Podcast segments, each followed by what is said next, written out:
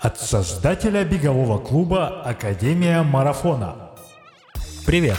Это подкаст «Держи темп» и я его ведущий Сергей Черепанов. Каждый выпуск — это диалог с кем-то из спортсменов клуба или приглашенным гостем о беге и жизни вне тренировок. Истории людей, для которых бег — это уже не просто хобби. Истории людей, для которых беговой клуб — это уже семья. И чтобы не пропустить новые истории, подпишись на подкаст. Нам важен и нужен твой текстовый отзыв и предложение тем для новых выпусков. Поэтому пиши в клубный аккаунт Академии в соцсетях. Приятного прослушивания.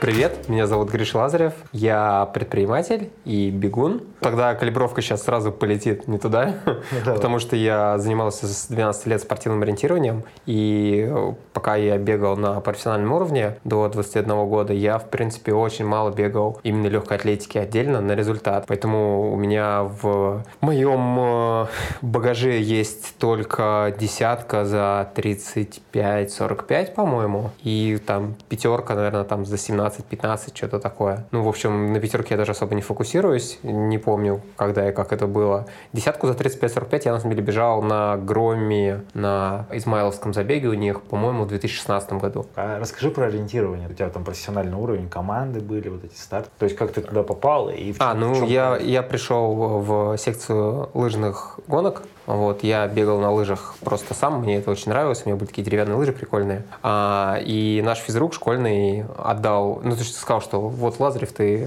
хорошо на лыжах катаешься, иди в нормальную секцию, тебя там научат. Коньком я не умел ездить, вот, то есть так просто умел бегать быстро. А, пришел в секцию лыжных гонок, и это был сентябрь, а, я пришел, соответственно, пока осень мы бегали, вот, неделю мы побегали, и, по-моему, в первые выходные мы поехали в лес, нам дали карты, и сказали, что вот еще будет такая штука. В общем, оказалось, что это не совсем лыжи, а что это вот лыжные гонки, которые зимой это лыжное ориентирование, летом это летнее ориентирование. Если ты качаешь э, физуху, так скажем, да, ты в лыжной гонке участвуешь, легкой атлетике участвуешь, тренируешься, и дальше у тебя еще есть вторая составляющая, это работа с картой. Э, ну, легкой атлетики, на самом деле, и лыж там довольно много, то есть, наверное, там 90% э, тренировок это все равно на именно ну, на, на физику, да. Ага. И мне понравилось, я, в общем, остался там надолго и пробегал до... Ну, в 2000 году я пришел, и в 2010 году, это вот такой там был пиковый для меня год, я отобрался в сборную, съездил на чемпионат Европы на летний. Там в 16 лет примерно идет разделение на летнее и зимнее. Потому что пока ты до 16 лет, ты можешь как бы и там, и там нормально тренироваться. А, а дальше идет то, что там у нас называлось специализацией, когда ты выбираешь, что у меня основное это зима. И тогда ты, соответственно, летом тренируешься на лыжероллерах, гоняешь на все эти сборы и зимой участвуешь в соревнованиях. А есть летники. Они, наоборот, зимой едут в Кисловодск, и они уже только бегают. Вот. А, я, соответственно, выбрал летнее ориентирование, мне оно гораздо больше нравилось. И с 2005-2006 мы уже активно ездили, мы каждый февраль ездили в Кисловодск обязательно, мы ездили потом в Геленджик или в Алушту на осенние-весенние сборы, ну, то есть старались как можно раньше начать бегать, пока здесь еще снег. И вот до 2010 года я прозанимался, э, съездил на чемпионат Европы, и после этого у меня начался бизнес, и, э, в общем, э, со спортом я вот с таким как бы большим э, завязал. Ну, на самом деле, ориентирование в этом плане сложный вид спорта, потому что там тяжело зарабатывать какие-то существенные деньги. Даже то, что ребята сейчас зарабатывают в легкой атлетике, то, что, в общем-то, небольшие деньги, да, относительно, них тяжело спортсменам существовать. А в ориентировании даже таких денег никто не зарабатывает. Ну, там же история, по крайней мере, как я сейчас вижу, какие-то европейские команды, они приглашают приглашают русских ребят числе. Да, но это не вопрос там больших денег. То есть, если ты очень классно бегаешь, действительно, спорт в основном развит в Скандинавии, да. Швеция, Норвегия, Финляндия, Дания еще. А, и там есть клубы, которые могут позволить себе очень сильных ребят привозить на сборы, ты там живешь, э, у них тебе выплачивают какую-то спортивную стипендию, так это назовем, но это не те суммы, которые там позволят тебе это вообще спокойно жить. Не, не, нет, конечно, нет. И там всегда, то есть если спросить вот топового российского ориентировщика, то, скорее всего, у него будет какой-то контракт с МВД, и он за них выступает на чемпионате там вооруженных сил. У него, скорее всего, есть, э, ну, либо это как бы МВД, либо это армия, да, вот что-то такое контрактное. А потом у него есть какая-нибудь ставка инструктора в какой-нибудь спортшколе, где он он числится и получает деньги, скорее всего, никого не тренирует. И у него есть какие-то вот дотации от клуба, в котором он выступает, либо это призовые за хорошие места команда, когда занимает, либо это какая-то ежемесячная как бы вот такая стипендия, но она, повторюсь, то есть я, я не знаю цифр, честно скажу, но мне кажется, это там контракты в рамках там от, э, наверное, там 500 до 1000 евро, вот. То есть ага. это не какие-то колоссальные деньги. И вот это, это, то есть это надо понимать, что я говорю сейчас про топ. То есть это вот есть там 5, наверное, 10 максимум человек, э, действительно бегает на мировом уровне, он, если он попадает в клуб, то клуб значительно может подняться там на самых высоких соревнованиях на командных. А вот этих ребят как бы ценят. Там очень развита командная история, это то, чего, мне кажется, сильно не хватает в нашем беге. Там есть э, традиционные эстафеты, их Э, больших три. Есть э, традиционная эстафета Юкола, Финляндия. Это ночная эстафета, 7 этапов. Э, ребята стартуют, там бегут, есть женская, она дневная, есть ага. мужская. Вот мужская самая такая крупная вообще, там 25 тысяч, по-моему, нет, 15 тысяч участников, и э, еще там, наверное, приезжает столько же зрителей. То есть реально такое... А нет, это 15 тысяч человек, мы говорим, стартуют по 7 человек в команде. А, То ага. есть это в районе там 2000 команд. 2000 команд стартуют одновременно, они стартуют в 11 вечера с фонариками, это очень красиво смотрится, великолепно. Но это бездорожье, лес. Да, это лес, то есть они убегают в лес, потом прибегают, и всю ночь команды бегут и финишируют лидеры в районе 7 утра. Это, ну, довольно специфическая история, очень красивая. Есть шведская, э, тоже такая эстафета, она называется Тиамила. Там больше этапов, там 10 этапов. Вот, она тоже точно так же ночная, она проводится в апреле обычно. И есть еще э, то, что называется 25 манна. Это вот мои были любимые соревнования. Это клубный кубок. То есть клубная система развита очень сильно, там в Швеции и в Финляндии, и в Норвегии там сотни клубов, ну то есть реально сотни, там от больших до маленьких, понятно. И они, э, самое крутое, что они разновозрастные. То есть когда мы выступали, вот я два года выступал за шведский клуб Арбога, э, на тренировках приходят там дети, условно говоря, от там, 7-8 лет до 20 лет, да, до юниоров. Потом есть вот какие-то еще там нас привозили как легионеров. И есть, соответственно, ветераны, там 30, 40, 50, 60. И на общем собрании клуба это очень, очень классно, когда у тебя и дети, и какие-то старики, которые там 30 лет назад бегали, да, вот, и они приходят, там поддерживают как бы и мелких, и э, там те, кто, в общем, сильно бегут, они там тикают напутственное слово. Ну, очень круто. И 25 мана — это клубный кубок. Э, там, по-моему, а, ну, собственно, там 25 этапов, и 25 этапов разделены по возрастам. То есть стартует там, как правило, первый этап это элита бежит, вот, они сразу там зарубаются на суперскоростях. Потом, соответственно, там дети, потом дети постарше, потом взрослые, там какие-нибудь там 40 плюс, потом опять дети, потом опять взрослые. И вот такая вот карусель 25 этапов. И, конечно, чтобы выиграть так, такой старт, нужно, чтобы у тебя во всех 25 возрастах были хорошо подготовленные ребята. И это очень крутой показатель для клуба. То есть вот. средненько везде хорошо? Ну, ну то есть быть, у тебя на каждом этапе да, должны хорошо. быть сильные ребята. Ага. Да, да. Там при этом выбегает не один человек. То есть выбегает вся там, условно говоря, я не знаю, как назвать, вся, вся группа, да, вот мы там, элита бежит, первый этап у нас от клуба было там три человека, например. Дети могут бежать, понятно, там детский спорт развит, там 15 человек стартует, 20. Они такие выбегают все в одинаковой форме.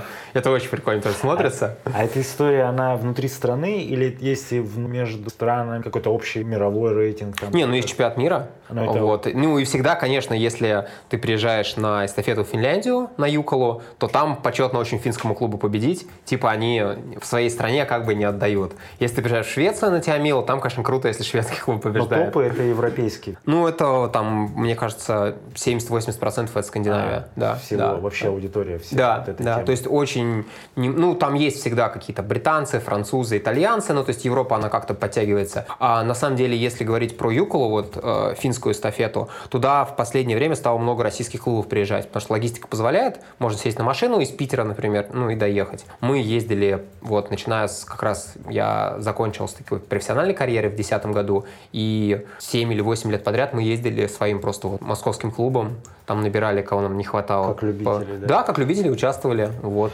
И... А с профессиональной с точки зрения ты добегался до них? Ну, я добегался до мастера спорта, но это это как бы несравнимо с мастером спорта в легкой атлетике, так скажем. А как там? Оценивается по результатам на чемпионатах. То есть я последний раз своего мастера подтвердил, о, слушай, ну как бы не соврать, наверное, на чемпионате Москвы заняв там, либо я был в трешке, либо мы выиграли эстафету, я уже сейчас помню. Ну, тоже То есть, если в какое-то 5 место. Москвы ты выигрываешь эстафету, то тебе дают мастера. Вот. При этом э, бывали такие случаи, когда ну, э, реально э, такое невозможно представить в легкой атлетике. То есть у нас можно чемпионат Москвы выиграть командой из ребят, там, которые все в возрасте, например, 40-45, потому что они просто вот э, пробежали как бы с точки зрения ориентирования без больших ошибок. Ровно, да, да, ровно, и их физической формы хватает, чтобы выиграть. То есть там нет такого, что ты вот бежишь по там 3.15 э, десятку и все, и ты как бы выигрываешь. Там да. очень, очень большая доля того, что вот надо еще Там комбинировать, да, да. То есть сейчас это не все равно не гаджет? Нет, конечно, нет, не, не, гаджеты То запрещены. есть Гаджеты надо, просто как- часы, если у тебя в часах есть функция GPS, то на чемпионате мира ты должен их заклеивать пластырем. Часы?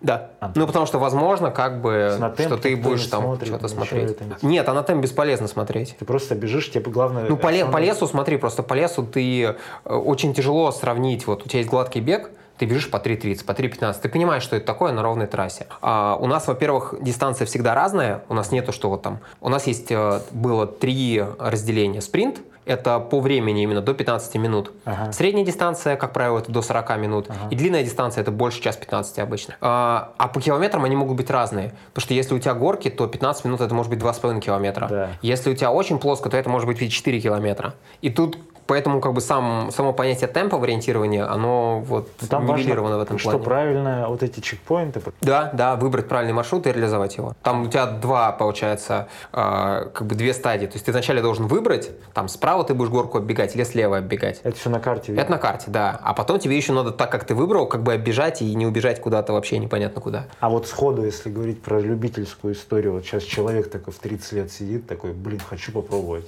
Это как, как сложно освоить? Слушай, мы Если пробовали, ага, мы три года назад с Андреем Барышниковым запускали, а, у нас называлось три или даже четыре года назад, а, Ой Академия, Академия ориентирования, кстати, у нас тоже Академия. А, И у нас как раз была история, мы пробовали взрослым людям, ну, условно говоря, вот мы пришли в беговую тусовку, и было интересно, можно ли людей из бега перевести в ориентирование. Вот. И у нас там была тестовая группа, по-моему, 12 человек было. Мы делали там 10, по-моему, занятий, рассказывали про то, что такое карта, базовые вот обозначения, как брать Ага. азимут, как вообще вот это все. Я могу сказать, что в целом там есть история с э, пониманием и непониманием вот э, ну, иногда это называют э, картографический кретинизм. То есть ты либо понимаешь, что такое карта, либо не понимаешь. Если ты вообще не понимаешь, что, например, когда ты, вот ты держишь карту, и перед тобой камень, и вот ты держишь карту так, что вот камень, он перед тобой. И если ты начинаешь поворачиваться, влево или вправо, то карта с тобой не поворачивается. Карта, она должна крутиться как бы э, всегда Относительно. относительно севера, да. Есть люди, которые как бы быстро понимают и принимают это, и с ними гораздо проще работать. А есть люди, которые крутятся с картой, и тогда все, там И у вообще... них камень Да, у них камень непонятно где. Вот. а, Поэтому у нас были ребята, кто, в общем, мы там финишным э, таким финишной точкой делали участие в соревнованиях, причем в лесу, потому что есть парки, где там три скамейки, э, два деревца, и это гораздо проще. Там, во-первых, все видно, то есть ты можешь действительно встать, правильно сориентировать карту и уже увидеть следующую вот точку контрольную свою. А в лесу все закрыто деревьями, гораздо сложнее, меньше дорожек, у тебя такие, то есть тебе приходится идти прям вот по направлению. И, ну, у нас, в общем, несколько человек вполне достойно добежало вот эти дистанции лесные, даже после 10 э, занятий. Поэтому в целом, если захотеть, да, это не качается. так супер сложно. Вопрос просто, что ты получишь, там, научишься проходить дистанцию, да, чтобы ты это научился делать на высокой скорости и чтобы ты там мог конкурировать в своих группах, э, гораздо сложнее. Хорошо, такой последний вопрос про это, про ориентирование. Откуда вообще это, с чем связанный спорт? То есть это во времена войны появилось, нет? Я не скажу точно, как, когда у нас появился, но ну, он пришел из Скандинавии, в общем, э, к нам. Э, традиционно, в общем, да, как-то это, там, условно говоря, туризм, э, это вот там еще есть охота на лис, когда они по радиомаячкам там ходят. Вот, как бы военная картография тоже, да, вот все, что с этим связано. В общем, у нас, наверное, больше это в, вот в армии, Да. есть, да, то есть там есть прям вот картография, как бы там учат работать с картой, чтобы ты там мог понять, куда идти.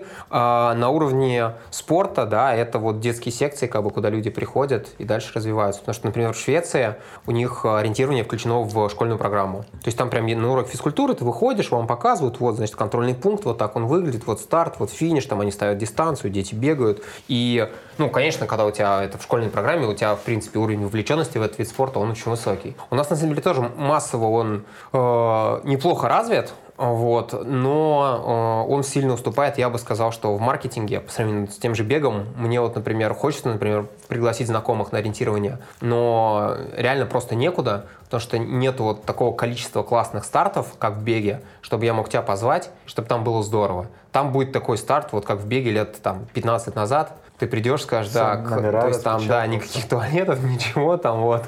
А, Ты придешь, погрустишь, скажешь, что ну классно, говоришь, но в следующий раз давай без меня.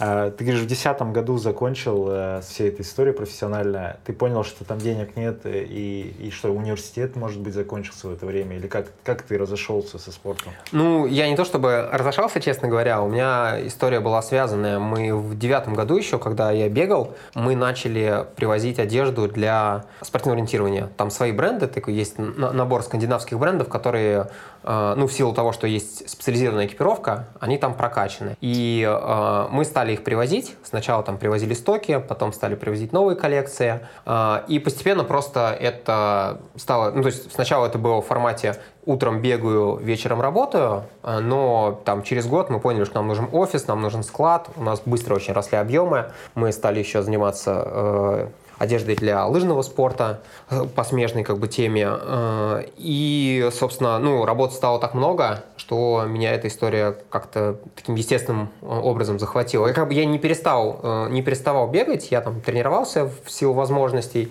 подбегивал, но для себя понял, что все как бы, да, вот дальше туда в профессиональную историю не иду, мне будет интереснее заниматься бизнесом. Хорошо, а ты можешь назвать этот бренд просто? Да, Я конечно. с ним познакомился раньше, чем с тобой. с А, Бренд назывался No Name. No Name, да. Он просто очень странный. Да, да, типа, без имени. Его тяжело было заводить и продавать. Но в двух словах, это, это что в основном было? Костюмы спортивные или все? Ну, э, на самом деле, там есть своя специфика. Летом вот для ориентирования экипировка – это футболка, но она делается из такой сетчатого нейлона такого. Он очень прочный, он, на нем вообще не остаются никакие зацепки, если ты бежишь по лесу. И там вот нужна, нужен такой специальный, так скажем, айтем. А, Это футболки, потом это лосины, это брюки, это ветровки, а дальше просто, поскольку много, вот как я говорил, там до 16 лет, да и дальше там народ комбинирует зимний и э, летний вид спорта в ориентировании, там начинаются зимой лыжи. Лыжи это термобелье, шапка, перчатки, как бы костюм ветрозащитный. И мы пошли в эту историю. Оказалось, что рынок лыжников, именно даже а не ориентировщиков, он очень большой, и там тоже нам было место. И мы, в общем, там 5 лет примерно работали именно вот в теме беговых лыж больше. А когда началась история с тем, что вот ты говоришь, побегивал, побегивал, а когда ты ну, вот начал взаимодействовать с забегами, участвовать в этих пробегах? Пер- Первым забегом, я сейчас не вспомню, но я бегал весенний гром, например, по-моему, в тринадцатом году. Когда по лужнику решил? Да, да, да, да, Я десятку. бежал. Вот. э, у меня даже фотография где-то осталась. Потом мы бежали два забега Nike. Я помню, мы бежали на ВДНХ. У меня был, я одевал такой синий э, костюм. Мы там с первого ряда стартовали. А, и у меня был красный плащ. Мы отыгрывали тему Супермена. Еще тогда, да? Да, еще тогда. И я выигрывал старт в первые 200 метров специально. А, Можно поискать, это было забавно. И там девочка с нами работала, Даша, она бежала, у нее был, я не помню, откуда она этот костюм взяла, у нее был фиолетовый костюм и тоже, по-моему, желтый плащ. У нас было, типа, мы стояли Супермен и Супергерл. По-моему, это 14 год, я могу ошибаться. Nike пришел в Россию, в общем, стал делать вот эти вот а, серию, да, своих таких пробегов в Иран. А, Мы участвовали, точно помню, тоже у нас был фан-забег, мы бежали десяточку московского марафона в 13 по-моему, году с финишем на Лужниках как раз. А, Мы делали тоже промоушен, у нас были такие коробки для термобелья квадратные. А, Ну, термобелье было в специальной такой упаковке. Вот, и мы сделали такие большие макеты, вырезали в них руки, ноги и голову и бежали в коробочках. Ой, очень босяцки все выглядело, но было забавно. А, Вот, да, тогда, в общем, я пришел. Потом, наверное, у меня... Ну, в общем, я как-то бегал забеги не то чтобы много, я так и не сбегал московский марафон ни разу. Ну, какие-то такие вот фановые. И мне очень нравилась еще серия Зилран. Я фанат прям кросса «Спутник» и кросса «Октябрь», который у них был. Я, ну, поскольку я из ориентирования, мне кроссовые забеги, они гораздо ближе. То есть мне нравится, когда горочки, грязь, вот это прям класс. Мгм. У них я там прям каждый год участвовал. А, А ты в итоге марафон не бегал? Марафон я бегал два раза, но у меня такие они инвалидные, я бы сказал. Ну, А, Я один раз бежал с женой в Афинах, был О, 16-й, по-моему, год. Да, ну мы договорились, что я буду пейсить, вот, жене было плохо в этот день, и это было там типа 4.45. Ну, то есть это прям вообще ну, было это очень прям плохо. по классической станции. Да, да, да, мы бежали по, по- ну вот афинский марафон, собственно. А, Мы, по-моему, пробежали десятку по нужному темпу. Типа, мы, по-моему, должны были бежать по 5.30, если не ошибаться. А, Пробежали по 5.30 первую десятку, потом мне стало плохо, мы перешли на шаг, на бег, на шаг. И, в общем, ну, просто 4,5 часа находиться на ногах, на самом деле, очень тяжело. То есть я эти ноги замял, помню, прям ужасно. И второй раз я пробовал в 2016 году я как раз э, вот вышел из бизнеса, там все, мы все продали, и у меня такой был год э, всяких разных бегов интересных. Э, я хотел лететь на Байкальский марафон ледовый, и нужно было, э, чтобы участвовать в Байкальском ледовом марафоне, нужен был финиш на одном марафоне. У меня тогда еще не было Афин. Я посмотрел, что есть. Был э, только один марафон, который я... с- А я встрепенулся типа в ноябре. А Байкальский, он, по-моему, в марте. Э, в общем, был Красногорский марафон, который проводил Дима Ерохин. Э, я приехал. Получилось тоже там типа 4.30 э, итоговое время. Ну, то есть это был марафон в 12 кругов по лыжной трассе в противоход, по-моему, лыжникам, которые не знали, что у нас вообще забег. И был дождь со снегом, и нас материли, и было очень плохо все. Вот. Ну, в общем, вот два таких марафона в, Просто у, меня, у меня есть. Когда ты сказал Дима Ерохин, сразу уровень понятен организации. Ну да, в общем, там было очень много всего э, на этом марафоне, но самое главное, да, в общем, я только на втором или третьем кругу я понял, что реально никто не согласовывал ничего с лыжниками, и, конечно, я понимал, что мы бьем их трассу, а, но уже, так скажем, поделать ничего не мог. Ну, мы бежали, конечно, с краю, я не бежал по центру, но все равно, то есть там, когда они елкой шли в подъем, я понимаю, что и мы им мешали, и, в общем, как бы действительно трассы, там не все бежали с краю, кто-то там лес и центровее как-то, И на каждом кругу приходилось извиняться. да, и на каждом, то есть, ну не, потом ты просто отключаешь эту историю, как бы не обращаешь внимания, но это, конечно, дико неприятно, хотя на каждом кругу, да, как бы... Слушай, ну а Байкал в матерят. итоге не получился? А Байкал в итоге не поехал. Ну, Уже даже не помню почему. Просто. Я поехал в итоге э, позже, в июне я поехал на Алтай, на ультру. слушай, а по половинке вот. Я сбегал гром, мне было интересно сбегать гром из э, четырех, по-моему. минут? Да. Майку, что ли? Да, да, да. Я даже не знал, кстати, про майку. SAP Нет. 4. Это- да, вот SAP 4. Мне было интересно сбегать SAP 4, я его сбегал. И на финише дали майку. Я, кстати, считаю, что это очень крутая Да, тема. да, да. Жалко, что они ее не, никак не пушили. То есть я пробежал, и нам дали эти майки. Майка, причем была крутая. То есть была черная майка с точки зрения дизайна с золотым э, нанесением, там, сапфо, все.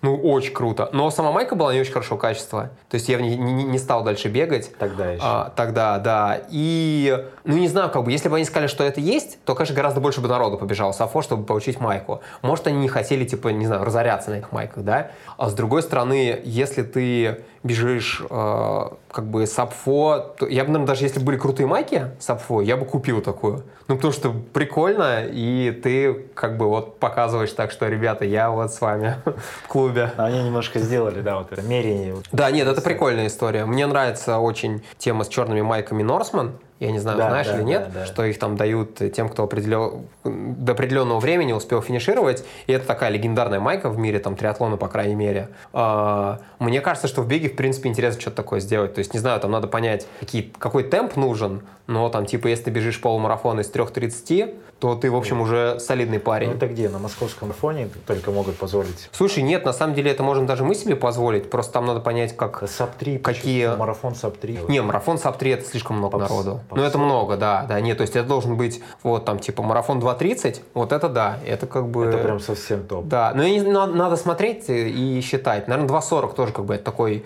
э, 45 порог, который... мастеру. Ну, 2.45, кстати, это вот уже то, что очень мало народу бежит. То есть 3 бежит там... Ну, это просто, знаешь, не будет никакого сока в этой майке, потому Да, что из трех 2.40 выбежать, ну, не так 2.45 сложно, это почти, ну, это 3.57, там, это тоже sub 4 получается. Ну, вот, может быть, на самом деле, ну, блин, на, на полумарафоне sub four, на самом деле, деле это же, ну, тоже... Надо проанализировать протокол, на самом деле. Интересная тема. Хорошо, так, э, это мы подходим плавно к тому, что ты в 16-м вышел из бизнеса, и там же ты сколько времени находился без дела? И Без дела, ну, сразу- пару лет примерно. Пару лет? Да. То есть ты думал, смотрел или тестировал Ну, разные- мы немножко как бы занимались там одной ногой тем, что продавали все, что у нас осталось, я так скажу. Вот. Э, То есть, ну, мы закончили бизнес с партнерами, разделили все, там, все, что у нас осталось, и потом просто надо было это реализовать, но мы это так относительно быстро все сделали. А потом я просто зарекся не заниматься спортивной одеждой, потому что меня немножко достала эта история.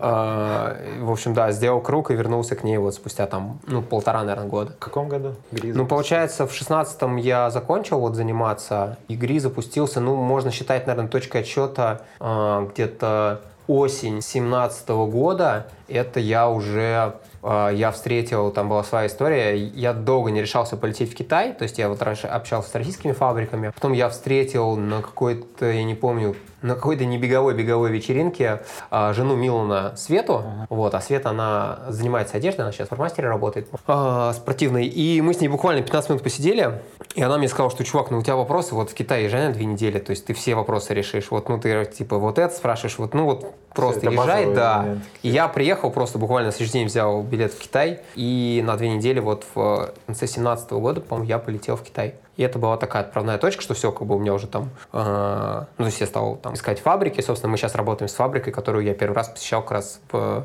первое свое посещение в Китай. Идея чего?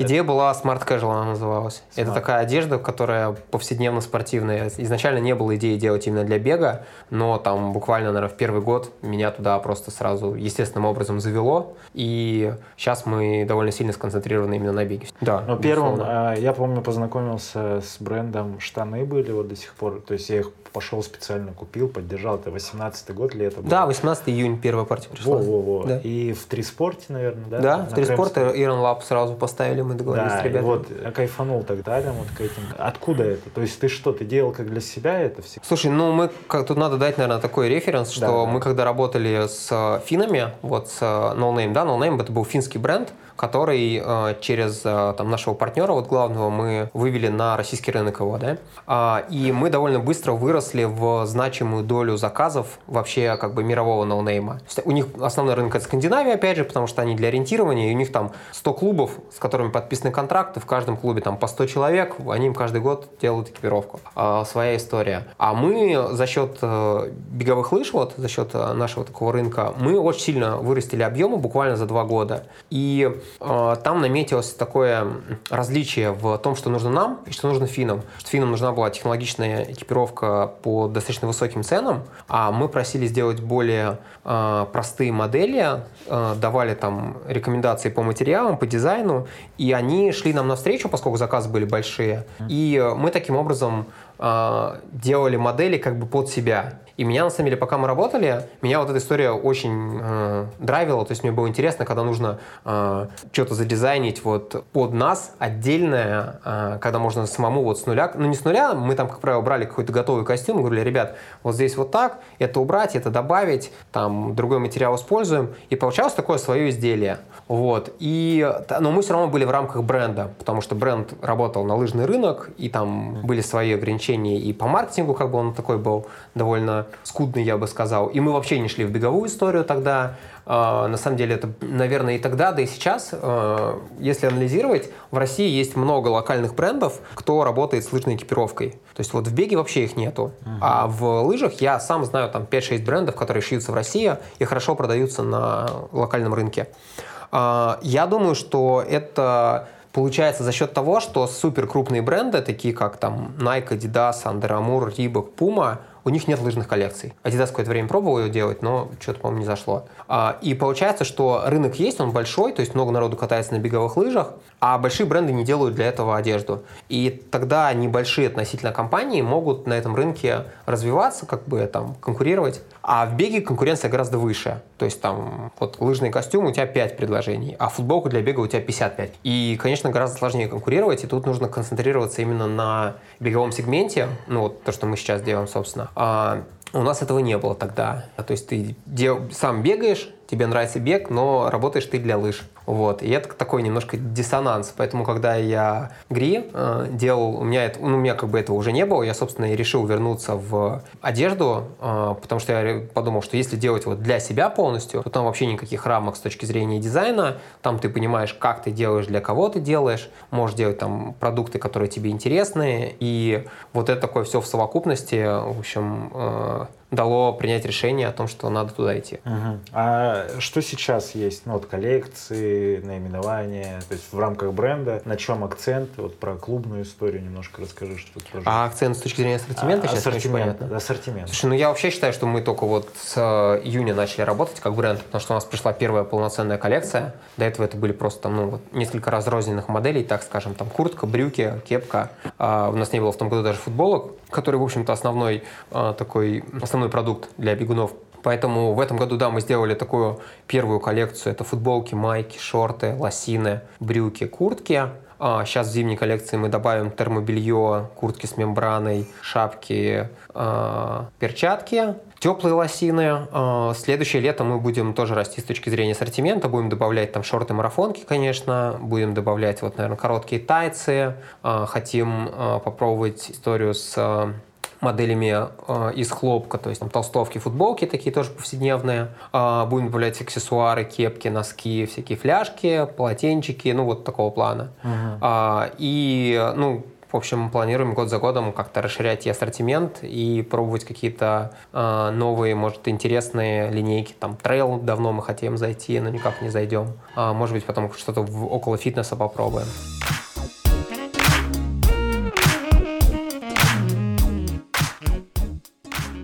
Тинькове, когда статью писал про цифры, вот угу. ты можешь что-то здесь продублировать? Ну, с чего ты начинал? Это были личные накопления? И как вообще, сколько потратил на первую коллекцию, на запуск вообще всей этой истории? Слушай, на первую коллекцию мы потратили, наверное, ну да, там были, безусловно, оборотные средства с э, предыдущего бизнеса. Первая там партия брюк стоила 360 тысяч, по-моему, плюс ткань, вот это Джейди, там 1100, Джейди, да, ну то есть там полмиллиона примерно. Но там регистрация торговой марки, там вот это все, там все вместе меньше меньше миллиона вряд ли вышло. Сейчас вот на сегодня у нас заинвестировано, наверное, я прям сходу не скажу, но там цифра такая, порядок около, наверное, 10 миллионов где-то. Вот, но при том, что мы сейчас уже и зиму проплатили следующую, вот, и надо понимать, что ты здесь как бы в этом бизнесе ты всегда вперед платишь, то есть тебе, чтобы, что сейчас мы вот там в октябре будем платить за летнюю коллекцию следующего года. Ага. А, не всю сумму, но вот там половину, условно говоря, да, сумму. Да. А в абсолютных цифрах, если за это время смотреть, э, во сколько раз ты вырос? Ну, вот как, как бренд, ты компания вообще. А что значит, сколько раз вырос? Ну, вот были там, вы продавали на 100 тысяч, на Слушай, я, я думаю, что надо будет смотреть в конце этого года, Потому что, повторюсь, у нас это вот э, с июня, я считаю, что мы только работаем. То есть мы сейчас будем а, сильно расти, ага. но в том году не было полноценной коллекции, поэтому ну, мы там сейчас вырастем, не знаю, раз в пять, но это ни о чем не говорит, потому что мы просто получили гораздо больше продукции. Вот э, в следующем году, в июне, посмотреть, что у нас получается год к году, или там даже в августе, наверное, следующего года, будет интересно. Тут просто надо еще понимать, что у нас есть довольно большая непубличная часть бизнеса, так скажем, это работа с забегами. Мы делаем футболки, медали. Ну, там просто тоже там порядок цифр довольно большой, поскольку это оптовые заказы всегда. Вот. Тут как бы еще вопрос, там, разделять, не разделять, потому что мы растем, как бы к нам новые клиенты приходят, мы им тоже делаем. Вот это считать как бы бизнесом. Ну, это, все, это бизнес. Все как бизнес, бы. конечно. Да, да. Тут еще, и, и вот интересно мне с точки зрения клубов, история клубная. То есть у тебя есть какая-то философия по отношению к этому? Э, ты хочешь изменить там красоту клубных э, вот этих mm. всех? Мы когда начинали в 2009 году бизнес, я не совсем правильно сказал, мы его начинали не совсем с э, дистрибуции вот, бренда No Name. Ага. У нас был свой бренд, он назывался Олли, у моего партнера был. Олли, о, знаю. Олли. Шо... Ну, ты знаешь Олли на конце Y. Y. А там Олле. Это еще Это одна отдельная история. А, в общем, ребята договорились и шили клуб клубные а, именно вот футболки и в ориентировании в основном бегают не в лосинах, а в капре, то есть три четверти да. длина, а для ориентирования. Шили в России. Вот. И делали это именно для клубов. Вот это был отдельный бренд, назывался Олли. И когда мы начали возить No Name, у нас была как бы параллельно вот эта история, она была маленькая, но такая своя. То есть мы делали для клубов э, под брендом Олли, если вы хотите клубную, а если вы хотите готовое, то вот, пожалуйста, как бы у нас есть no name. Вот. Э, и на самом деле я просто когда-то приходил в Олли, когда мы э, первый раз общались, мне было именно интересно одеть красиво ориентирование, потому что там было гораздо хуже даже, чем сейчас. Там. Сейчас все-таки легкая атлетика ну, довольно прилично выглядит. У нас это были какие-то совершенные обноски, там выцвевшие какие-то эти футболки СССРовские еще. Но там прям очень все было плохо, прям вот очень плохо. И у меня прям был такой челлендж, что прикольно сделать, чтобы клубы красиво выглядели, потому что еще частая проблема, она и сейчас в беге существует, я считаю, а, когда клуб к тебе приходит со своим дизайном. Uh-huh. И хороший дизайн стоит очень дорого. Uh-huh. То есть зачастую к тебе приходит клуб с дизайном, который просто не хочется печатать иногда. Я помню, вот в ориентировании к нам приходят чуваки, у них дизайн типа там э, какой-нибудь там бабочка на подсолнухе во всю спину. И тебе надо на этот дизайн свой бренд как бы ставить. Вот. А ты вообще не про это. Ты пытаешься донести историю. А э, поскольку мы ориентировались на Скандинавию, там на самом деле все очень клево с дизайном. Там у ребят такие достаточно спокойные... Ну, минимализм, а, да, такой? Ну, там не то, что минимализм, но там, знаешь, как там вот то, что мне очень нравится, когда за клубом закрепляется цвет. Вот там, например, там, берем Россию. I Love Running — это зеленые ребята. Вот им можно просто делать зеленые футболки с их там надписью I Love Running, и все, это будет классно. Ты издалека видишь зеленую футболку, ты понимаешь, что это I Love Running. Академия. Когда, ну, Академия тоже, на самом деле, то есть у вас там это вот, ну, у вас не зеленый, то есть Да, у них ну, это такая да, трава, да, да. а у вас там желтый с э, таким этим, с, ну, я бы сказал, что это аквамарин все-таки у вас, нет? Ну да. Вот, да, у вас тоже свои цвета на самом деле. А, И чем больше вот таких вот клубов, которые могут закрепить именно цветом, и это прям супер круто. Да, ты можешь, тебе не нужны какие-то сложные градиенты, там 150 логотипов, какие-то там, не знаю, бегуны на футболке. То есть у тебя все, у тебя есть цвета твои. А в Скандинавии, в принципе, там вот очень близко, наверное, многие клубы к тому, что мы делали с майкой Казань, когда у тебя белая майка, две полоски и гри. Вот там э, как раз такая история, то есть э, клубы не сильно выпендриваются с точки зрения каких-то там фигур, но очень сильно к цветам привязаны. Там, например, есть вот э, клуб прям супер классный, мне нравится, Тамперен Пуринта, по-моему, финский. У них вот красно-белые цвета, а, полосочка красно-белая, только у нас она была в грии вот горизонтальная, а у них вертикальная. Смотрится, ну, очень круто. И когда вот такая вот команда из 20 человек там стоит, блин, ну это классно. Хорошо. То есть И- она эстетически красивая. И сейчас вот эта идея, ты ее хочешь переложить на российские договоры. А, смотри, я, когда в бег я пришел, у меня не было такой идеи. То есть это вот в ориентировании, когда я приходил, у меня прям, почему сказал сейчас, у меня прям была эта идея. Вот. А, давай тогда закончу про Олли и Олли. Олли. А, да, да. там было двое партнеров, и вот мы там еще двое пришли. И ребята в 2012 году разошлись, поссорились и сделали два бренда. Один остался Олле, а вторая девочка Оля. Одна сейчас вот в Саратове, у нее производство свое, а у нее Олли с Y на конце. Вот Я это, знаю, да, это два разных бренда. И они оба сейчас живые. А, я не уверен насчет Олле, которая не знаю, живо ли оно сейчас. Вот. Но Олли живо. Насколько я знаю. Когда, да, когда мы в бег пришли, а, мне, в принципе, очень нравится клубная история в беге, развивать ее. А, мы про это несколько раз говорили с Сашей Боярской, и я просто считаю, что у Саши такое очень хорошее, правильное видение о том, как развивать бег. А, и мы, в общем, договорились до того, что особо ничего нельзя сделать, чтобы э, развивать клубы. То есть клубы должны появляться сами. Вот сейчас я вижу максимум, что мы можем делать, это... а, Давай еще, знаешь, как я разделю клубы. А, Потому что, вот, например, Академия марафона — это коммерческий проект. И я бы это не совсем клубом считал. То есть есть беговые школы, я так это назову, а есть клубы. А Клубом я бы считал именно история, где люди собрались, скорее всего, по интересам, и долгое время, вот там в течение какого-то продолжительного времени, в течение там одного, двух, трех лет, да, они эту историю поддерживают, как бы поддерживают интерес. Есть, как правило, какой-то лидер, который как бы все это собирает вместе. И если они успевают обрасти каким-то вот каркасом людей, то дальше оно э, работает и продолжается. Если не успевают, то, как правило, там, если вот посмотреть клубы, которые организовывались в начале вот этой всей движухи в 2014 да, там году, то там сейчас половина просто ее ну, не существует, потому что там кому-то перестало это интересно быть, и все. Вот. Э, Соответственно, э, что мы можем сейчас делать? Мы можем, я думаю, э, развивать эстафету нашу, и если мы ее сделаем событием не для одной команды, а для нескольких команд, то это может быть хорошим триггером, а, чтобы клубы, чтобы у клубов была цель То есть, что вы хотите в этом году? Мы хотим пробежать все вместе эстафету. Классная цель, 10 человек. То есть, вам нужно, чтобы 10 человек в течение года как-то взаимодействовали, по крайней мере, купили билеты на одно и то же время. Все приехали, все вместе пробежали. А, я вот за такими событиями вижу, в общем, а, историю с тем, что это будет пушить клубы. Есть классные, на самом деле, мне нравятся очень эстафеты у Миши Громова. У него две эстафеты в году. Это, по-моему, там она весенняя и осенняя, да, вот а, по кольцу в Крылатском. И там довольно много клубов. То есть, по-моему, у него последний раз было там больше 500 команд. Это классно. А там, правда, по 4 или по 5 человек, по 5 человек, по-моему, да? Там, 4,2 там этап тоже, 4, как у нас. 4,2, 5 человек, соответственно. 5 человек. Вот. А, то есть это какую-то тусовку собирает. Там много корпоративных команд, это тоже хорошо. А, как их одевать? А, это как бы большой вопрос с точки зрения того, кто чего хочет, да, потому что у нас сейчас нету какого-то какой-то супер цели одеть все клубы там э, Россия, но у нас неплохо получается то, что наши футболки можно брендировать, и то, что, то, что мы сейчас там активно делаем, у нас клуб покупает футболки и наносит свои логотипы. Вот, вы получаете как бы классные качественные футболки и майки, при этом вы получаете их со своими логотипами. Там есть некоторые ограничения по дизайну, но таким образом, в общем-то, клуб становится, не знаю, если вот посмотреть на Пиранью, который там уже, по майк там 100 или 200 сделали, когда они все вместе бегут такой толпой пираньи, ну это правда красиво смотрится. Ну тут надо еще, видишь, э, у вас моноцвета, и их два всего для... Да, мы сейчас работаем над тем, чтобы мы могли печатать любые дизайны. Чтобы и привязаться, например, к э, цветам клубов, условно, ты зеленый сейчас не можешь взять, у тебя нет зеленого. Ну, белый и черный самые универсальные цвета, ну, да, то есть на белый можно положить любой логотип. Да, при этом они, ну, они не, как бы не... Ну, они так ярко не будут отыгрывать, безусловно, бренду, безусловно. Так, непосредственно, да. который уже сформирован. Да, тоже, это согласен. Лав Раннинг или наш, то тот же может быть, может быть. Ну, мы сейчас э, работаем, то есть мы несколько фабрик выбрали, они нам делали образцы, вот мы сейчас в среду ждем еще одни образцы, чтобы найти возможность печатать любой дизайн, там от 10 штук примерно, футболки, майки. Гриш, жду, жду. Мы, это... все, мы все ждем.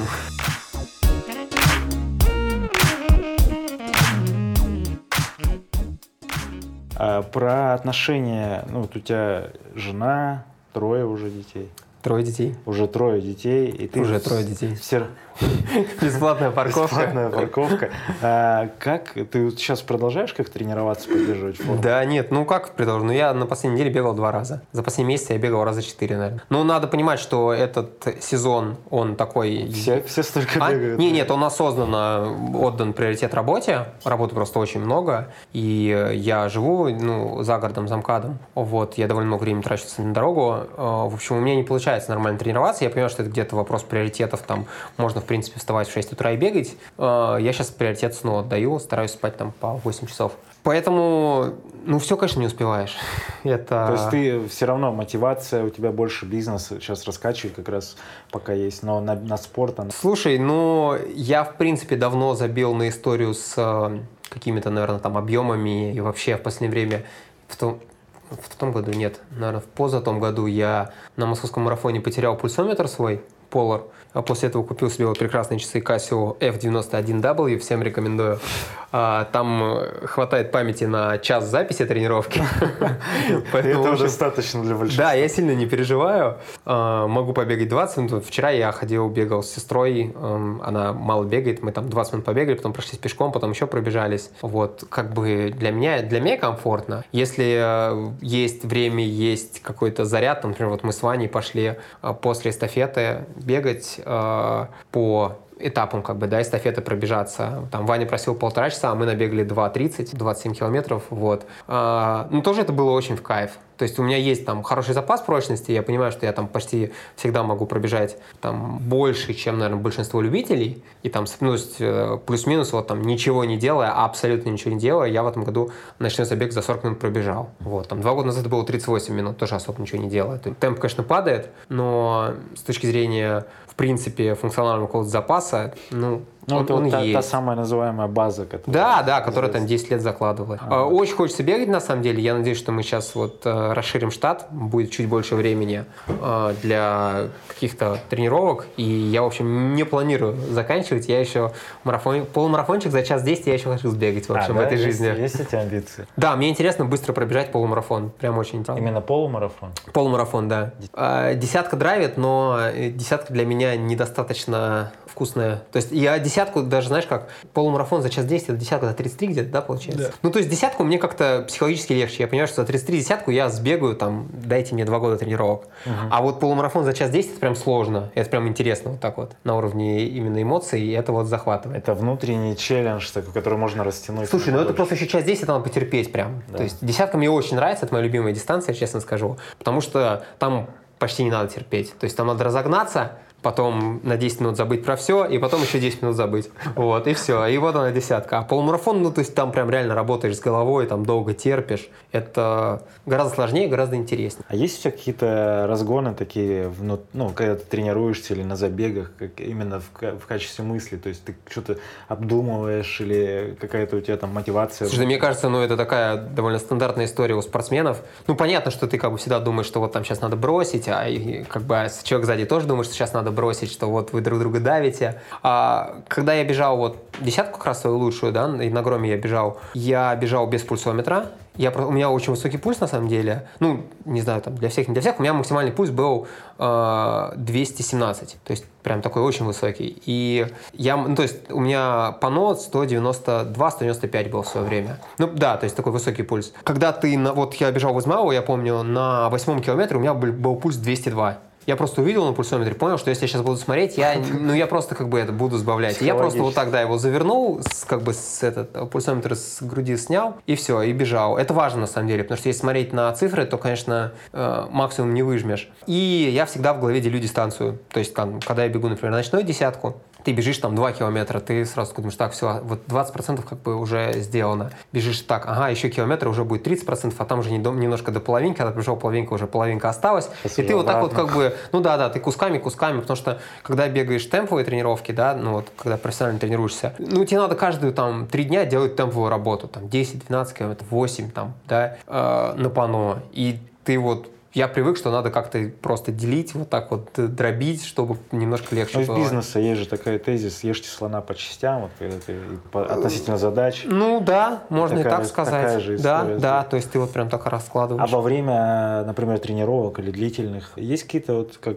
типа медитации на бегу, инсайты? Я очень давно бегаю с аудиокнижками. Я практически не бегаю без аудиокнижек. А То есть я последние, я не знаю, там лет 10, типа, я бегаю с ты аудиокнижками. прям вот все время... Ну, просто все время. А по- могу подкаст поставить, могу там это э, радио включить, там какую-нибудь программу записанную. Но глобально вот, чтобы я бежал в пустоте, в ушах, вообще это супер крайне редко. И очень, очень редко, хотя раньше у меня были прям плейлисты закачанные под, там, типа, это длительное, это темп, Power song музыка. какой-нибудь, Ну да, да, да, там Power Song свой был. Вот. Потом как-то отошло, я даже не знаю, сейчас, может быть, это больше даже вопрос, действительно, надо там сесть, пос- посидеть пару вечеров, составить хорошие плейлисты себе и под них бегать. А, Но меня как-то история с книжками очень радует, и я как-то в музыку обратно не иду. Но это скорее уже просто удобно, потому что ты свободное время, которое есть, ты еще и эффективно Ну проводишь. да, это типа эффективно проводить время, да. А книжки это что в основном? Или ну, это всё? очень много всего. Ну, начинал я с бизнес-литературы, типа вот тоже там про эффективность, про все такое. Ну, сейчас я слушаю «Темную башню» Стивена Кинга. А, но уже художественное. Да? Не, это может быть и художественное, и нонфикшн. Но художественное все реже, на самом деле. В общем, я прям пытался слушать что-то это. А, Я очень мало читаю, но очень много слушаю вот в последнее время. У меня есть там свои любимые чтецы, кто как бы классно читает, кого интересно слушать. А, Я пытался слушать художественную литературу такую классическую, там, типа «Идиота», там, Достоевского, ну, вообще не заходит. Вот. Из э, за последний год я думаю, что у меня там нонфикшн на худлит там 70-30 примерно. То есть худлит это вот какая-то фантастика, это детективы, там Акунина я всего слушаю, всегда все, что выходит просто. Где-то А, подписка есть? Я подписан на Storytel, я подписан на Патефон, я подписан в Литресе, я покупаю книжки, которых нету ни там, ни там. А, Ну и очень много подкастов. Вот, ты можешь какие-нибудь три выделить? Ребята, кто слушает сейчас. Подкасты? Да. Ну, про бизнес крутой подкаст «Заварили». А, Там девочка открывала свою кофейню. Я, кстати, давно не слушал «Заварили». Вот. А, Но он такой прям кайфовый, да, мне нравится. Мне понравился подкаст «Деньги пришли». Правда, Ага. он сейчас что-то какой-то стал скучноватый. Его делал, делает Илья Красильщик и там Поливанов, ребята. А, Это про... Он начинался про деньги, потом какой-то такой стал про жизнь. А, Там они делают в партнерстве с Альфа-банком. И а, задумывался, что типа там, как они, вот там два парня, да, там какие там бюджеты, кто на что тратит, кто на что там может экономить, куда они инвестируют, ну вот какой-то такой. А сейчас он такой просто как-то про жизнь, вот в карантин они, в общем, ушли в другую историю. И э, прикольный подкаст, э, меня на него подсадила жена, я его редко слушаю, но мне он очень нравится, вот когда прям хочется чего-то прикольного. Это «Сперва ради». Э, там трое мужиков, Э, рассказывают о том, как они воспитывают детей. Вот. Ну, то есть это мужской взгляд на воспитание. Очень прикольный. Там все с юмором, всегда с какими-то кейсами, ситуациями. То есть они рассказывают, что вот вчера я там пошел в садик, и вот там такая была ситуация. Э, они причем разного возраста, и дети разного возраста. И, в общем, если вы родитель, то это супер полезно и интересно слушать.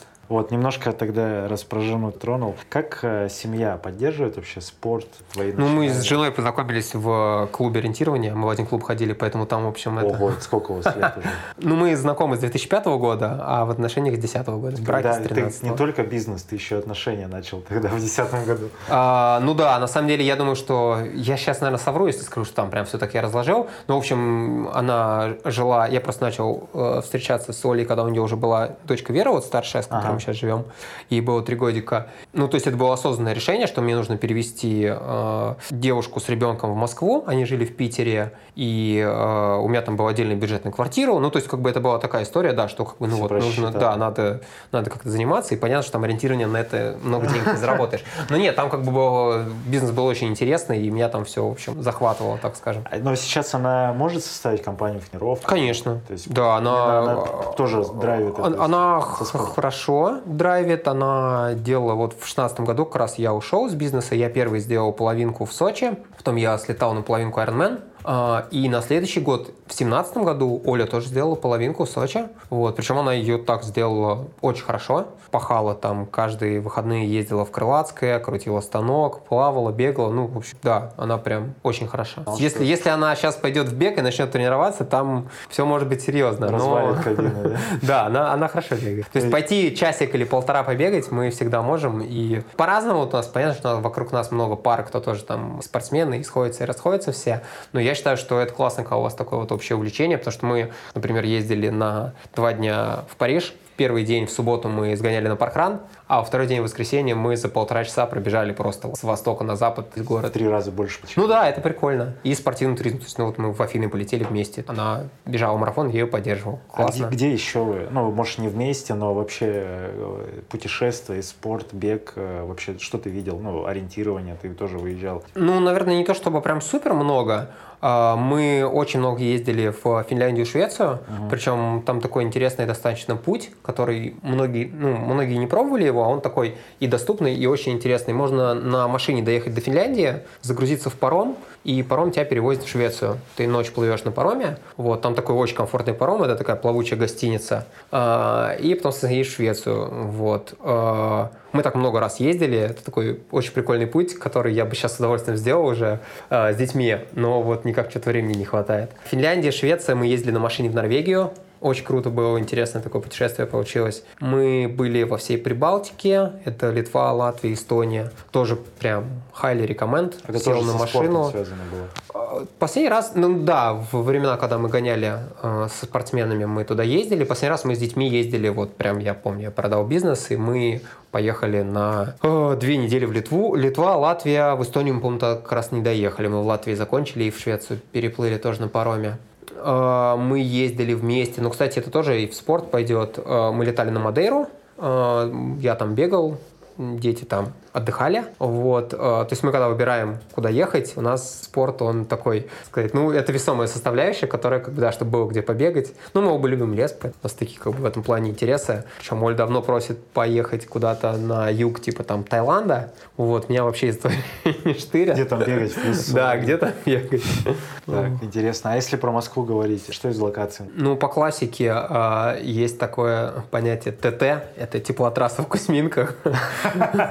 Э, крутая тема зимой. А, мне очень нравятся Кузьминки, просто я, поскольку вырос в районе Жулебина, у нас там небольшой парк относительно, там километр на километр, и там тяжело было накручивать длительные. Я бегал в Кузьминке, бегал много еще до того, как парк привели в такое состояние, как сейчас, когда там есть освещенный круг, и очень красивые все эти дорожечки. Там было так довольно хардово, но сам парк, он такой лесопарк все-таки, да, он такой большой, с э, большим количеством, вот, с хорошей дорожной сетью, с прудами. Очень красивый, я его очень люблю. Мне очень нравится Измайлова.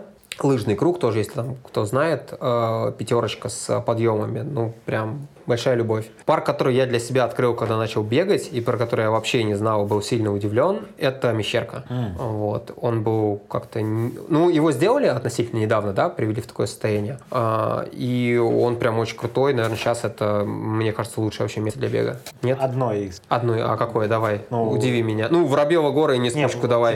Отдельно? Лес парк. Я в Тимирязевском не бегал вот. много. А, сравнивать с Мещерой, конечно, да, не, не это чуть-чуть разное. Та же ботаника, ботанический сад, там есть круг э, шестерка тоже с интересным набором. Слушай, в, ну, в Мещерке что мне нравится, да, то есть там есть и вот горочки, вниз можно во враге спуститься, ну там просто шикарная дорожная сеть, я не знаю, где еще такая, вот с такими про, широкими, про, хорошими. Про дорожки. Да, да, и Но... дорожки, которые такие извилистые, и вот эти прямые просеки. Опять же, тут еще и туалеты. Про, про логистику. Ну, логистика, да. Не, ну логистика там любой парк, то есть Кузьминки тоже, знаешь, это не, не для всех логистика. А, вот, а Тимирязевский, ботаника. А, а Тимирязевский ботаника для всех. Трешка. Ну, come on. Хотя бы поближе. Да нет. Ну, я вот просто... я, как живущий на Юго-Востоке, не бегал там ни разу последние 10 лет, ну потому что неудобно. Амбассадоре, Покрев, Покровская Стрешня. Покровская Стрешня классный, вот, классный, тоже. тоже далеко. Да, очень хороший парк. Я Сок, Сокольники. Ну там на самом деле много. Не, много. Я бы выделил, наверное, Мещерку, правда, не, прям Мещерка, особняком. Мещерка, да. А, Нескучку мне именно очень нравится. Нескучка и Воробьевы туда вот а, на эти, на подъемчики.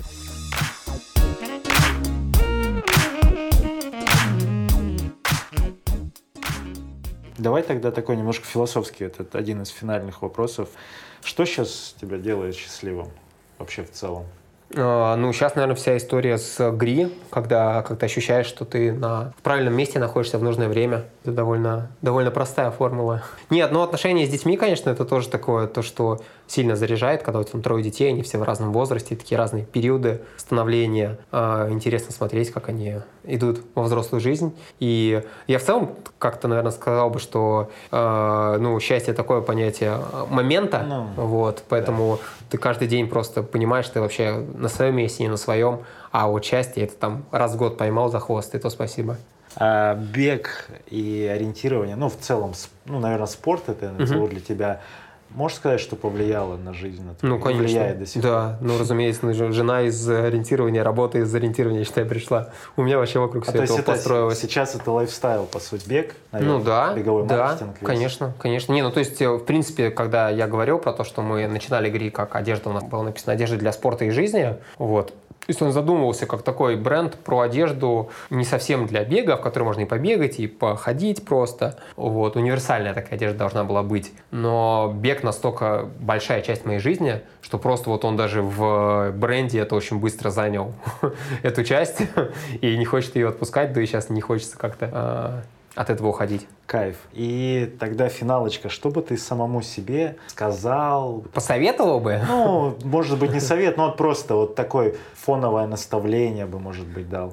Слушай, ну я бы сказал, что надо раньше принимать решения. Right. Вот если понял, что надо делать, надо делать. Потому что я, например, уходил из бизнеса там в течение, наверное, где-то двух лет. То есть я начал понимать, что а. мне не очень интересно. Потом у нас было много разговоров, там 10 имейлов, 10 встреч. А там, в общем, люди редко меняются я бы сказал. И что если ты понимаешь, что как бы здесь не туда идешь, то надо очень быстро заканчивать с этим, начинать в новую сторону идти. Согласен, что это применимо в целом и к спорту тоже, наверное? Слушай, не знаю, у меня просто в спорте как не было таких, наверное, вот, э, поскольку я в профессиональную карьеру не зашел, да. прям в такую профессиональную, где люди там деньги начинают зарабатывать. То есть у меня был, вот, э, у меня была развилка заниматься бизнесом или спортом, и мне было очевидно, что нужно заниматься бизнесом. То есть у меня там не было каких-то там ломаний, терзаний, вот, там, как там остаться, нет. Поэтому я бы тут просто не сказал, потому что я не был в этих точках, а, да. Это интересно спросить спортсменов, вот как они, посоветовали бы они себе заниматься спортом Хорошо. или нет. Ладно, и у нас последний вопрос, иногда он бывает в этом. Может быть, ты мне какой-то вопрос хочешь задать, и мое мнение здесь услышать в рамках этого диалога или вообще моего опыта какого-то? А, у меня хороший вопрос есть. А, я в рамках а, ГРИ считаю, что а, я пришел к пониманию, что такое бренд, и почему есть а, вот то, что я называю, есть название фирм, а есть бренды. А, ты можешь мне сказать, что такое Академия марафона как бренд? Есть ГРИ, есть так. «Носите с улыбкой». Вот это генеральный такой э, месседж, который идет в ГРИ. Вот есть такой месседж у Академии Марафона. А осознанность? А почему тогда нету нигде в описании Академии Марафона осознанность? Прям у тебя это Даже вот на, в... на главной, на, в хедере сайта это... А, просто ты мне прислал тогда эти осознанно это, тренируем это, это тут ага. так. Да, нет, это хорошо. Это я могу сказать, что в тебе осознанность читается, и это очень круто. Вот осознанность, я не знаю, я бы как-то покрутил, в общем, покрутите, что такое для вас осознанность. Просто смотри, как осознанность, как бы это понятная история, прикольная, и в тебе считается осознанность. То есть ты как такой амбассадор брендов, у тебя много осознанности, это прям вот в словах все время проговариваешь. А надо это переложить на школу, прям посидеть, подумать, э, где должна проявляться осознанность в школе, и прокачать это. Хорошо. Хороший вопрос и разгон. Я просто, я очень люблю темы с э, брендами. То есть вот просто в России, да, там, если мы говорим про бренды, про эти, про российские, э, там есть вот ряд спортивных брендов э, uh-huh. лыжных, да, которые вот мы в свое время начинали. Мы, на самом деле, когда продали No Name, как бы мы разорвали договор, мы еще там в течение года пытались делать свой бренд с партнерами, но там производственную цепочку отвечал вот старший партнер, и uh-huh. он факапил по срокам просто. Вот, чуваки, ну давайте, либо мы как бы прям вкладываемся на полную и херачим, и давайте что-то менять. Либо если как бы такое отношение, ну мне просто неинтересно, потому что я два года как жду, пока что-то будет, и ничего нет. И, в общем, мы на этом этапе разошлись. И у меня тогда уже были вопросы, потому что мы типа сделали бренд, но в нем ничего кроме названия не было. И таких брендов, вот как бы их там, если сейчас посмотреть на рынок, их там штук 5-6. Просто название, вот тот же Олли. Как бы это название спортивной одежды. За ним особо ничего не стоит. То есть ты когда спросишь, ребят, типа, а что у вас за вами стоит? А я никого не хочу обидеть, но почти все скажут, что у нас там классный дизайн, доступные цены, хорошее качество. Ну, блин, это у нас у всех должно быть. Выписка. Классный дизайн, как бы у тебя говняный дизайн, что вообще ты пришел, да. Если у тебя херовые цены, ну ты продаваться не будешь. Если у тебя некачественная одежда, что ты вообще, как бы, ну ты что будешь говорить? У нас вот некачественная одежда, это база, это должно быть у всех. А чем вы лучше? Почему вас покупают? Вот это интересно. И на этот вопрос очень мало ну, кто ответит. То есть тот, кто на него может ответить, тот будет расти. Тот, кто не может ответить, он просто вот будет задавлен, э, скорее всего, ценой, потому что те, кто не могут ничего добавить ценности на уровне смыслов, они могут только ценой конкурировать. А ценой конкурировать, ну, это... То есть ты на 100 рублей ниже, я на 100 рублей ниже, ты на 100 рублей ниже, ну и будешь тренировки там по 500 рублей продавать. Ну вот, а потом такой бизнес закончится просто. Хорошо. Гриша Лазарев, подкаст «Держи темп». Сергей Черепанов. Подписывайтесь на платформу, где вы слушаете. Оставляйте отзывы, задавайте вопросы. Бегайте с улыбкой. Бегайте с улыбкой. Класс. Благодарю. Спасибо.